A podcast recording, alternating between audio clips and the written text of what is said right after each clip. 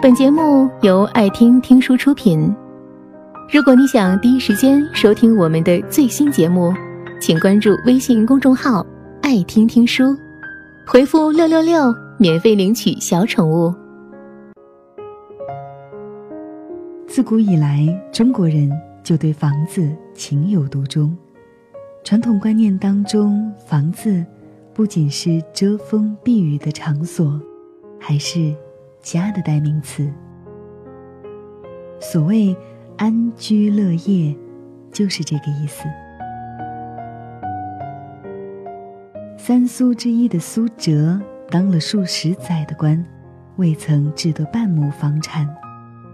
见到李方叔的新居之后，羡慕不已，感叹道：“我年七十无住宅，金斧登登乱朝夕，不如君家得重利，多接便了三十间。”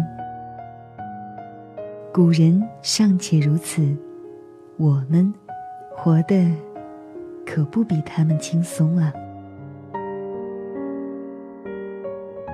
现如今，房子不再是冰冷的建筑物，更是人人谈论的奢侈品。房子对一个人意味着什么呢？安身立命之所，好学校的敲门砖，最大的储蓄银行，足以炫耀的财富。没房，儿子能与心仪的对象结婚吗？孙子能进入名校学习吗？年轻人能在打拼的城市落户吗？肯定的回答你，通通不能。房子可以彰显你的财富，体现你的阶层，影响你的生活，甚至改变你的命运。总而言之，房子。是个人一生成就的代表作，它能给你体面与尊严，带给你最大的安全感和归属感。有房人和没房人，完全生活在两个不同的世界里。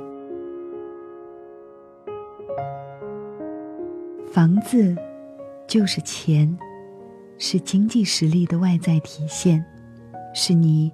生活的底气。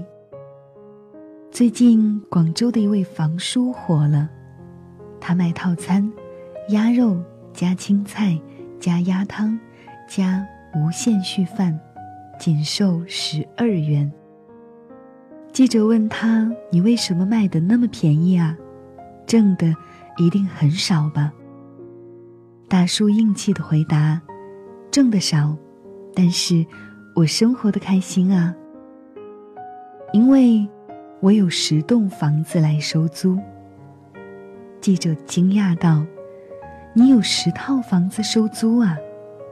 大叔马上修正：“不是十套，是十栋，每一栋有七层。”毫无疑问，能让这位大叔生活的很开心的，一定是他的十栋房子。谁都想简单快乐的生活，但是要有足够的经济实力。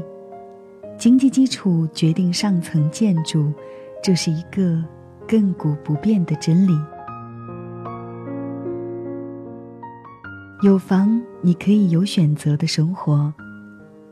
你可以在自己的房子里放声的哭，大声的笑，即使肆意妄为。也不会有人闯进来制止你，或者提醒你的姿势有多难看。也不会因为寄人篱下，没有属于自己的栖身之所，小心翼翼的看人脸色过活。刘大妈与儿子一家共同生活，她与儿媳妇之间矛盾很多，甚至可以说是相看两厌。她诉苦道。儿媳妇脾气大，把我当保姆，时刻甩脸子，不但不尊重我，还经常向儿子打小报告。我没别的住处，只能忍着。如果我有五套房，谁还要看他的脸色？太对了，别说五套房，只要有一套，不高兴了抬腿就走。我回家了，你们爱咋咋地，这感觉该多爽！谁有房都不如自己有房，请务必记住，你的家永远是子女的家，但子女的家却不是你的家。没房就是穷，穷人在这个世界上是没有选择权和话语权的，哪怕你是他爹妈。某卫视的热门调解节目当中，父母跟子女就财产与赡养问题经常闹得不可开交，产生矛盾的原因只有两种：房和钱。解决的方式。也只有两种：给房和给钱。现实如此冰冷，你该怎么办？著名律师陈旭说：“如果老年人晚年向子女伸手要钱，那不会过得舒心。”他表示，自己多次通过媒体向老年人传递一种观念，就是。要管好自己的住房、存款，要多交朋友，保持身心健康。他说：“我特别要提醒老年人，为了自己有一个幸福的晚年，不要过早的把财产都赠予子女。如果你想安心惬意的度过后半生，请提前规划好未来的生活。”请一定看护好老窝、老本、老伴、老友，未雨绸缪，总归是好的。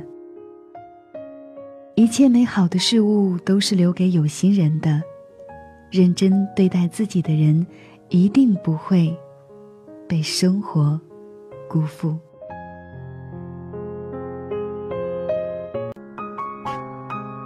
本节目到此就结束了，感谢各位的收听和陪伴。更多精彩内容，请关注微信公众号“爱听听书”，回复“六六六”免费领取小宠物。也欢迎你收听今晚的其他栏目。